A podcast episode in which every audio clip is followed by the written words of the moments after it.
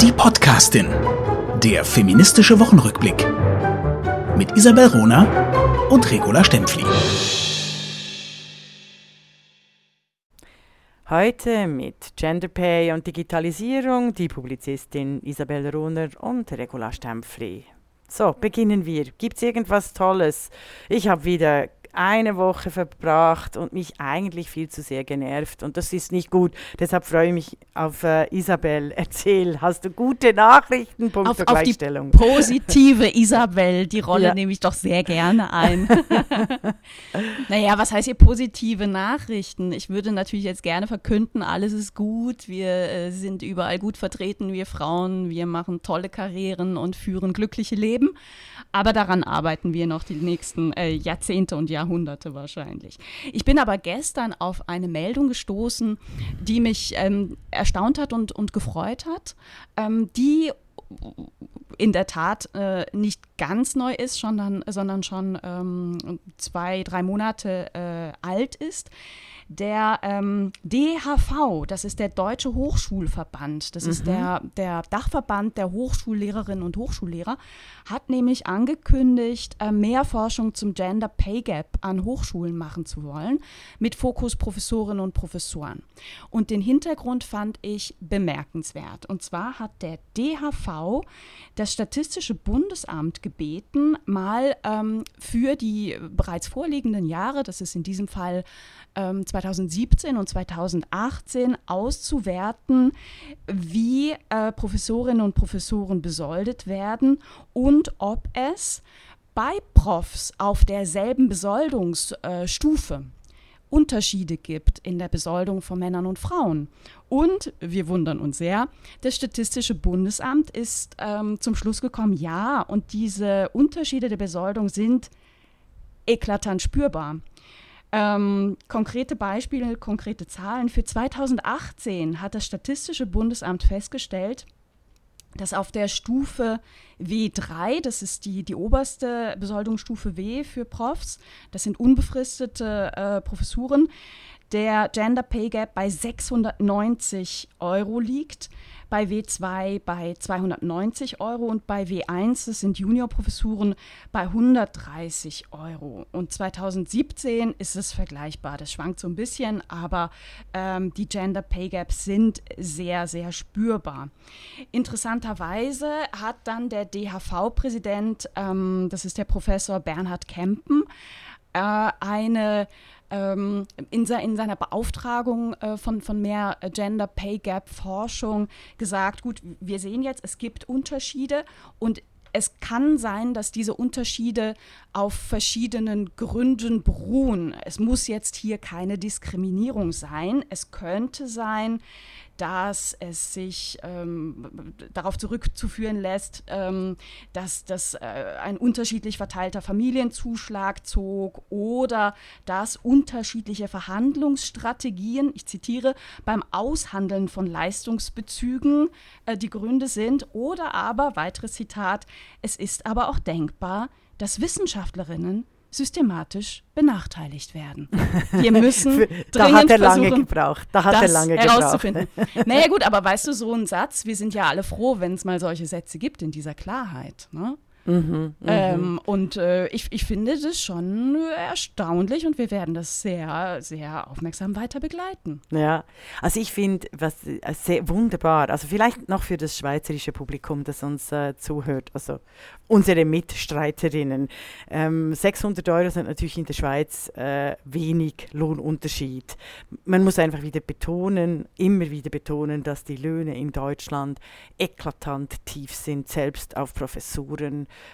Äh, Stufe. Einfach nur das zur Klarheit, weil äh, sonst kommen dann die Schweizer Wissenschaftler und sagen, ja, also äh, ähm, klickt euch mal ein. Also 600 Euro kann auch durch die Teilnahme eines Kongresses, eines Wissenschaftskongresses zustande kommen. Also einfach das nur zur Klarheit. Das würde in der Schweiz äh, ungefähr einem äh, Lohnunterschied von 2000 Schweizer Franken entsprechen. Das ich, ich musste ich schon, muss, möchte ich schon ja. noch anfügen. Und dann möchte ja. ich auch noch was dazu sagen sagen eben, äh, das Schreckliche, also das Unglaubliche daran ist ja, dass das innerhalb derselben Lohnstufe passiert. Oder? Also genau dort, wo man eigentlich denkt, also Leute, da gibt es keinen Geschlechtsunterschied. Und doch, es ist auch da, selbst in, in, in bei öffentlichen äh, Beamteten, verbeamteten Stellen so, äh, dass äh, tatsächlich eben Wissenschaftlerinnen diskriminiert werden können. Mm, mm, mm. Ich habe immer ganz lustige Diskussionen mit meiner Mutter, ne, die in der Schweiz äh, natürlich mhm. immer noch lebt, zum, zum Thema Lohnunterschiede, weil sie äh, ganz, ganz oft natürlich in Konstanz einkaufen geht und dann erzählt, dass da ja alles viel billiger ist und dass das ja so toll ist. Ähm, und äh, wie das denn kommt, dass das immer äh, nur die Hälfte kostet. Und dann sage ich auch immer, wie in Deutschland, wir verdienen die Hälfte. Ne? Also das ist schon ja, ja. gut, dass da die Dinge auch die Hälfte kosten. Mhm. Aber gut, dass du es nochmal hervorgehoben hast. Wobei, ich vergesse das manchmal, also ich, ich find, bin so deutsch. Ich finde, ja, also und ich finde das, also das wäre ist auch ein ganz äh, enorm wichtiges europäisches Thema. Äh, das ähm, bitterböse, niedrige Lohnniveau in Deutschland, weil Deutschland so quasi die Position von China einnimmt innerhalb der Europäischen Union. Also das ist auch ein Thema. Aber wenn wir jetzt schon bei China sind, kommen wir zum äh, äh Codieren, zum Überwachungssystem, eigentlich zu unserem Thema Digitalisierung.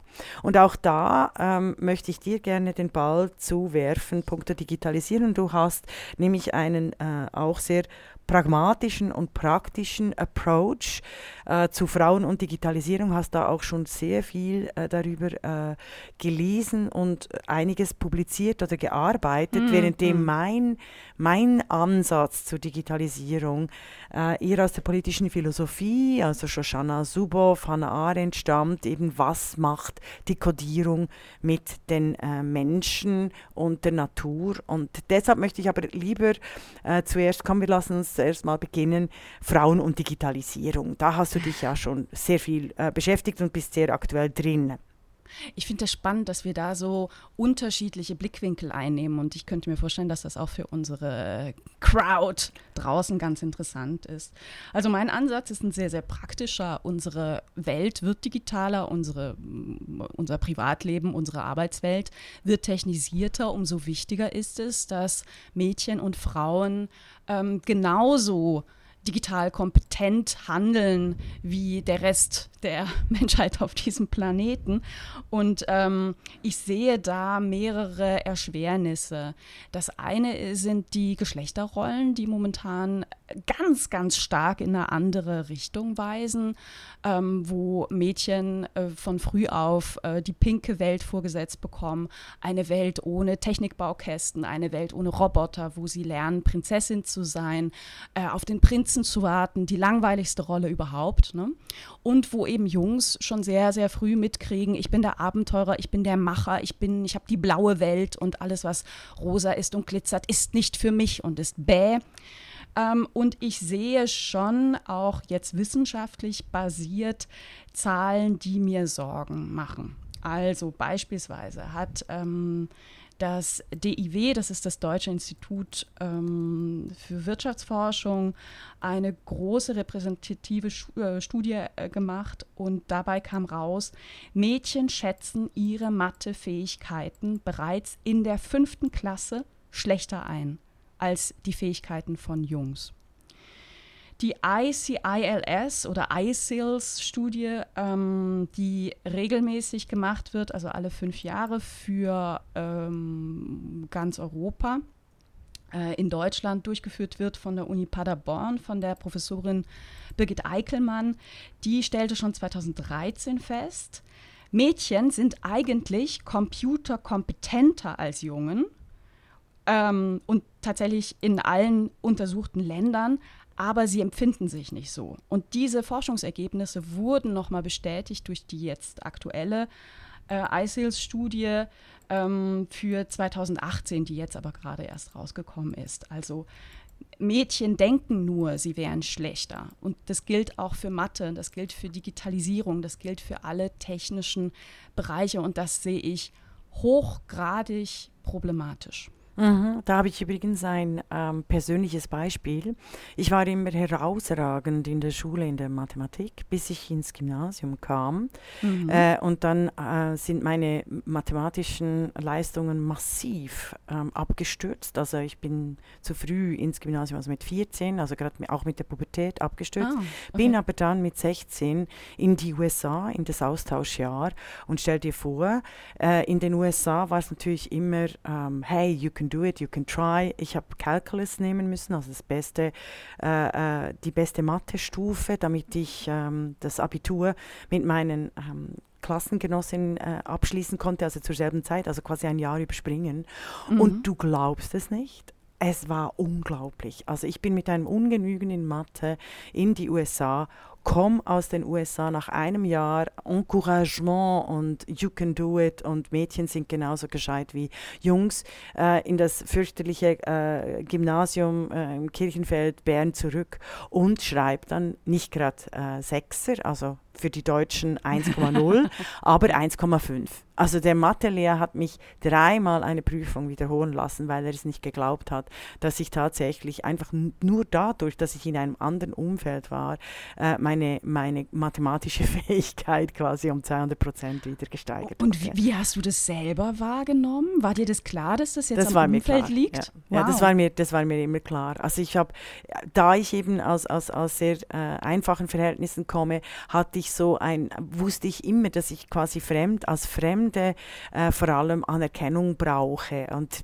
die mir auch erarbeitet habe. Und eben das Jahr USA hat mich unglaublich im Selbstbewusstsein wieder gestärkt, äh, so dass ich auch die, die äh, Matura mit äh, eben ein Jahr überspringen konnte und die Matura nicht mit Bravour, aber einfach so äh, abgeschlossen habe, dass ich ähm, mein geniales Studium beginnen konnte. Oh. Es war großartig und genau so passiert es vielen Mädchen. Es ist wirklich ein emotionales und psychisches Umfeld, das sehr entscheidend ist, wie Frauen sich mit der Digitalisierung, mit Internet, mit Mathematik, mit den Algorithmen auseinandersetzen können. Das ist äh, meine große Überzeugung eben und mein eigenes Beispiel zeigt das ja auch. Du und meinst auch, ich habe auch noch eine kleine Anekdote. Also ich, war sehr, sehr ich war sehr gut in Mathe ja, ähm, und hatte einen sehr verschrobenen, seltsamen Lehrer äh, den ich mal, ähm, da hatte ich gerade meine Matura, also Abitur gemacht, ähm, nachts am Bahnhof getroffen habe und der gut angetrunken war und der gemeint hat, er hätte sich nie getraut, mir das im Unterricht zu sagen, aber er wolle mir mal sagen, wenn ich weiter so gut wäre in Mathe, würde ich keinen Mann finden. Oh mein Gott. Oh mein Gott. ja, gell? Er, der sich nie eine Frau abgekriegt hat, oder? Also nee, nicht, dass ich wüsste, tatsächlich. Nicht, dass ich wüsste. Wahnsinn, ja, ja. Und eben, also ich finde äh, diese Geschichten so spannend, weil wir ja in äh, quasi in der modernen Zeit gebor in, äh, reingeboren wurden, oder? Also in die Zeitgeschichte. So modern. Wir sind ja, so ja. weit vorne, ja. so viel, viel weiter als, als die Frauen vor 100 Jahren oder 200 Jahren aber in gewissen Strukturen eben nicht. Und wir hören uns immer noch dieselbe Scheiße an, um es ja, deutlich ja. zu sagen. Ne? aber wenigstens haben wir jetzt Gegenrede. Ich habe ein schönes Zitat äh, zur Digitalisierung von Simone de Beauvoir ähm, also zum Gender Gap, äh, zum mhm. Invisible Women. Also es sind unsichtbare Frauen in der Digitalisierung. Ich erzähle dann gerade was darüber, aber ich finde das Zitat so schön von Simone de Beauvoir. Die Vorstellung der Welt ist, wie die Welt selbst, das Produkt der Männer. Sie beschreiben sie von ihrem Standpunkt aus, den sie übrigens mit der absoluten Wahrheit gleichsetzen. Und genau so lief es in der Digitalisierung. Digitalisierung, also wenn du äh, denkst an die ähm, Ada Lovelace, Lovelace. wunderbar, äh, die also die, die Digitalisierung war in Beginn, zu Beginn der Geschichte absolut ein äh, Frauenberuf. Computer war ein Frauenberuf, da man zuerst meinte, die äh, Sekretärin könne einfach die, äh, die Computer, den Computer, die Computermaschine bedienen. Und es viele konnten das ja auch, ne? Ja, also viele haben sich gezielt darauf vorbereitet. Ja, Dieser, hast, ja, der Film, Hidden Figures, ne? Das genau. meintest du. Ja. ja, und du hast doch auch ein, hast nicht du oder war es die, die wunderbare Hedwig äh, Richter, Professorin der Geschichte, äh, die ein Werbe, also so ein, ähm, äh, Arbeits, wie sagt man, Ausstellung, uh, wenn man Frauen sucht, Jobs sucht. Ein, ein, genau, ein Job, ein Jobinserat der 80er Jahre. Wir suchen ähm, Frauen für die Computerbranche. Ah, nee, das war Hedwig, ja, Hedwig Richter. Ganz, Können wir allen sehr toll. empfehlen. Folgt ihr auf Twitter, folgt ihr in den sozialen ja, ja. Medien. Hervorragende, brillante Frau. Ja, ja. Und das fand ich so geil, oder? Also mhm. heutzutage mhm. gilt ja äh, Digitalisierung als absoluter Männerberuf. Und das hat die, äh, das ist eben auch beschrieben in diesem großen Datenloch von Caroline, Caroline Perez, Invisible Women. Ähm, kennst du das Buch? Da, da Natürlich, ich, äh, aber erzähle also, weiter. ja, also äh, es ist einfach unglaublich, dass äh, in dieser Algorithmic Bias, den ich auch schon 2003 erwähnt habe, und dann eben, wir wurden alle geprügelt, die Frauen, die intervenieren wollten und sagten, so geht es nicht, wenn ihr die Technisierung so weitertreibt, dann ähm, äh, erobert ihr die Welt für ein paar weiße männliche Nerds. This is not on. Ähm, äh, es gibt eine absolute Diskriminierung allein schon im Codieren. Ähm, und das sieht man allein schon, wenn man selber auf irgendeinem Browser einen Suchbegriff eingibt, der gegendert ist, also Frauen sollen beispielsweise, mhm. dann kriegst du Frauen sollen heiraten, Frauen sollen Krankenschwestern werden, Frauen sollen whatever oder eben Women should. Und da siehst du diese äh, äh, klassische, äh, Gen, also die klassische geschlechtsspezifische Festlegung bei allen Kodierungen. Wie sehen äh, Männer aus? Wie sehen Frauen aus? Das ist, ähm, äh, das wird schon im Code festgelegt und das verändert natürlich äh, jedes Machtverhältnis in einer Welt, die künstlich hergestellt wird durch die Digitalisierung. Das ist ja ein, ein, ein der, der, schreibt sich direkt in unseren Körper, in unser Fleisch rein. Sag mal, äh, äh, dazu gerade eine Frage oder eine Assoziation. Ähm, bei Instagram wurde ja auch mal untersucht, wie, wie stellen sich junge Frauen dar, wie stellen sich junge Männer dar. Und es mhm. ist ja erschreckend, wie sehr Stereotype Geschlechtervorstellungen da reproduziert werden. Also Männer sind muskulös, zeigen sich mit Motorrädern, sind in Action und Frauen machen Beauty, Pflege, lange Beine. Ne? So. Mhm, genau. Ähm, das heißt ja aber, würden jetzt diese jungen Frauen ähm, ihren, ihren Einfluss irgendwie anders nutzen, würde das gar nicht funktionieren, weil das direkt wieder ähm, äh, zurückgeworfen würde. Ne? Sie, sie hätten dann gar nicht so viele, so, so, so viele Follower, so viel ja. Aufmerksamkeit, oder? Ja, ja. ja absolut. Das bedeutet auch das. Okay. Ja. Mhm. Nee, nee, geht, Erschreckend. Weiter. Ja, Aber also, also, was können Frauen, können Frauen irgendwas tun als Userin, als äh, nicht ja, als Pro Mhm. Als Programmiererin, also als Userin ist, ist schon auch klar, also du kannst natürlich jetzt, ist die Freiheit, äh, seit, seit zwei Jahren ist, es, äh, ist der Gender Gap im, im Codieren, der Algorithmic Bias, also die Diskriminierung via Codes, ist äh, tatsächlich allen bewusst, die sich mit Codes auseinandersetzen. Leider nicht an deutschsprachigen Universitäten, die sich mit Programmieren äh, befassen. Aber ähm, im englischsprachigen Raum ist das tatsächlich ein ganz wichtiges Thema.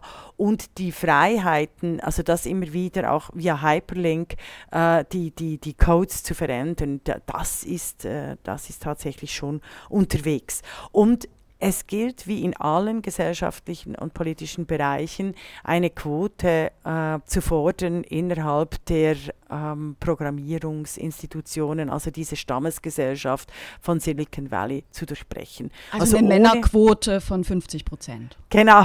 Also ich, ich spreche immer lieber von Männerquoten. Ja, klar, ne? ja, klar also höchstens. Ich würde sie, würd sie sogar auf, auf 30 Prozent zurücksetzen, weil sie tatsächlich ähm, eine völlig falsche Weltdarstellung künstlich Herstellung, herstellen. Also es sind ähm, die, die Fokussierung auf, auf den männlichen Blick und die, die männlichen Codes in allen Bereichen, medizinisch, kulturell, wirtschaftlich, schadet der äh, wirklichen Wirklichkeit. Und das merken wir immer mehr, indem eben die entscheidenden Themen der äh, politischen Gestaltung der Welt äh, einfach äh, quasi nur noch auf dem Brennglas mit einem, mit einem viel zu engen Blick äh, kommentiert und, und, und verbunden und vernetzt werden. Ich fände das ganz gut, wenn du da nochmal ein konkretes Beispiel machen könntest. Fand ich vorhin gerade ganz, ganz spannend. Ja, ich hätte, ich habe jetzt leider das Buch gerade nicht vor mir, obwohl ich das hätte haben sollen mit den Invisible Women. Ich muss ähm, da, ich muss da leider. Ähm, also ich kann mich zum Beispiel erinnern, äh, ein Beispiel äh, von, von Perez äh, ist, ist auch der Medizinbereich. Und Forschung ist ja auch datengetrieben. Ähm, dass, dass jetzt äh, Herzinfarkte anders aussehen bei Männern als bei, wie bei Frauen, das, das haben wir, glaube ich, inzwischen alle mal gehört. Ne? Mhm. Ähm, der, der Clou um, um dann wieder so den, den Bogen zur Digitalisierung zu machen, ist, dass diese Daten so sehr von dieser männlichen Norm ausgehen, dass das auch die, die digitalen Daten die weibliche Realität oder weibliche Krankheit nicht erkennen. Ne? So kann man es eigentlich nochmal beschreiben. Ja, ja, also ich, hm. ich bin jetzt gerade äh, sehr ärgerlich, weil ich ähm, äh, extrem viele Beispiele in all meinen Texten habe. Ähm, aber, im, im, aber im, wie gesagt, ich bin immer viel besser im, im Schreiben als, als im, im Reden. Und das, es ärgert mich jetzt, es kommt, es gibt, es gibt so Momente, äh, wo mir die wichtigen äh, Gedanken und Beispiele dazu nicht kommen, außer ich bin eben hängen geblieben an dem, der philosophischen Frage, mhm. was die Codes mit uns Menschen und unserem politischen System anrichten. Also ich sage ja immer, ich habe keine Angst, dass die Maschinen den Menschen die Arbeit wegnehmen. Im Gegenteil, es ist wunderbar, wenn wir gewisse langweilige, eintönige Arbeiten maschinisieren können. Ähm, meine Angst, und nicht nur meine Angst, sondern meine philosophische Analyse ist, dass die Menschen immer mehr zu Bots, zu Maschinen äh, umgewandelt werden, also zu Automatismen. Und das ist, das ist das Thema, äh, auch des Gender Gaps in der Programmierung, nämlich dass eine Ideologie, eine Fiktion einer künstlichen Welt, einer automatisierten, maschinellen, vernunftorientierten Welt, die nicht wirklich die Welt ist, weil ohne Emotionen gibt es keine, gibt es keine Welt, ohne Körper gibt es keine Welt. Dass genau diese künstliche Welt, diese männliche Welt, diese Vorstellungswelt sich in alle Körper äh, richtig reinschreibt und kodiert und Logiken schafft, denen wir eben und eine Welt schafft, schafft, Logiken schafft, äh, Storytelling macht, den wir als Menschen überhaupt nicht mehr entfliehen können. Kannst, und das, du das du, mal da habe ich ein Beispiel. Da habe okay, ich ein Beispiel ja, mit gerne, den Codierung. Gerne, gerne. Also mir geht es eben um die Beschriftung der Menschen mit Zahlen und Statistiken. Und Deshalb ist das Thema Sexarbeit jetzt auch so hip und wird von den neuen Feministinnen mit großer Vehemenz äh, verteidigt und vertreten. Oder auch die Leihmutterschaft wird als progressive äh, Befreiung äh, der äh, Produktion, der Reproduktion ähm, vom Frauenkörper und für die Frauen gesehen. Und das hängt direkt eins zu eins mit dieser neoliberalen Vermessungsgeschichte zusammen, mit dieser Kodierung äh, der Welt als Fiktion, dass man eben alle Lebewesen in Datenpakete ein äh, äh, einrechnet und die dann wie Waren, Dienstleistungen, Personen und Kapital ähm, nach bestem Gewissen und nach dem besten Wert über den ganzen Globus schleudert und verkauft. Also eigentlich geht es bei der Kodierung und bei der Herstellung der künstlichen Welt und künstlichen Ideen, eben gerade auch in der künstlichen Reproduktion, es heißt ja so, darum, die wirkliche Welt so zu dominieren, dass äh, alle Lebewesen quasi auch wie in Tierfabriken verstückelt werden, ähm, errechnet werden und die besten Teile dann über den Globus auch zum höchsten Preis verkauft werden. Das ist eigentlich die Philosophie dahinter. Jetzt habe ich es nicht so gut gemacht, wie ich es normalerweise in meinen Vorträgen mache, indem ich nämlich ganz klar die Eroberung der Welt als Zahl schön über die letzten 200 Jahre erkläre. Aber irgendwie bin ich auf dem, auf dem falschen Fuß erwischt worden. Mit Aber das Podcast. heißt, sag mal, ähm, die, die, These wäre, mh, mm, dadurch, dass wir immer stärker technisch arbeiten, digital gestützt arbeiten, immer stärker an unseren Rechnern arbeiten, geprägt werden von dieser Rechnerlogik, dass mhm. wir unsere Empathie verlieren mhm. und, und Lebewesen, Menschen, Tieren Wert absprechen. Das wäre deine These, oder? So ja. auf Genau. ver verständliche Ronerin-Sprache runtergebrochen. Ja, nee, nee, nee, das ist sehr, ja, absolut, absolut. Also diese, diese Imprägnation von, von Storytelling, von Codierung, von Vermessung äh, unter die Haut. Also quasi Aber- das aber Leben weißt als Code. Ja. Nochmal zurück zu meiner These äh, und meinem ganz pragmatischen Ansatz. Ähm, Digitalisierung ist ja nun nicht nur schlecht. Ne? Also ich Überhaupt glaube, nicht. an der Digitalisierung ist unglaublich viel Chance. Und ich, ich zitiere ja äh, immer gerne Hedwig Dohm, ne? meine große, mein großes Vorbild, die Pionierin der Frauenbewegung des 19. und beginnenden 20. Jahrhunderts, die auch eine, eine Verfechterin war des Fortschritts, auch des technischen Fortschritts. Und die damals, Anfang des 20. Jahrhunderts, zu denen gehörte, die gesagt haben, der technische Fortschritt wird die Frauen befreien. Sie wird, er wird sie rausholen aus ihren engen Geschlechterrollen, weil er Arbeit, die vorher Frauen zugeschrieben wurde, leider später immer noch ihnen zugeschrieben wurde, ähm, obsolet macht. Also es, ihr, ihre, ihre Vorstellung war, wir leben in großen Häusern, es gibt eine Gemeinschaftsküche, so kantinenmäßig für ein ganzes Viertel, ähm, Kochen wird outgesourced, ähm, Hausarbeit wird aus, outgesourced, Erziehung wird professionalisiert, ne, sodass ähm, Eltern sich, sich entfalten können. Mhm. Die Freiheit, Freizeit. Ja, Genau. aber du machst jetzt mit mir genau das, was alle immer machen. Äh, ich rede überhaupt nicht gegen die Digitalisierung. Ich zeige strukturell auf, welche Prozesse dahinter stecken und wie Herr und Meister, Herr und Meister und Sklavin, wie diese Rolle verteilt werden Und, müssen. und wie, aber wie ändern wir das? Das äh, wäre so meine Frage an dich. indem eben äh, quasi das Begehren nach demokratischen Codes äh, äh, wirklich gepflegt wird und indem ständig der Abgleich zwischen der wirklichen Welt und der Ideologie, die eben eine kodierte Fiktion ist. Es ist keine objektive Welt, die sich hier in der künstlichen Intelligenz, in den künstlichen Intelligenzen manifestiert. Indem wir beispielsweise, und daran bin ich ja an der Arbeit, eine künstliche Intelligenz für Demokratie formulieren. Und indem wir äh, überhaupt äh, erkennen und immer die große Widerrede auch bringen, dass der Mensch sich an der Wirklichkeit an Lebewesen orientieren muss und nicht an Maschinen. Und nicht, dass der Mensch quasi wie bei Matrix, dem Film von 1999 mit ähm, Keanu Reeves und der Warschawski-Geschwister, dass äh, nicht die Maschinen eine Matrix darstellen, wo der Mensch nur noch quasi Batterie für das System herstellt. Und wenn wir das strukturell analysieren, sehen wir ganz klar, dass die Plattformen äh, monopolistisch sind. Die haben keinen wirklichen Markt mehr. Also weißt du, die GAFA, Google, Facebook, Amazon, Apple und Co. Äh, und Co. Sondern sie ähm, machen aus allen äh, realen äh, Leben aus dem ganzen Planeten, aus der Natur Datenmaterial. Und deshalb kann das ja so ausgebeutet werden. Und genau diese Logik muss durchbrochen werden, werden dass, ähm, dass wir eben nicht die Menschen und alle Lebewesen quasi maschinell verarbeiten, sondern dass die, dass die Maschinen äh, die Welt zu einem ähm, sozialen, gerechten, freien, demokratischen Ort machen, und zwar für alle Menschen.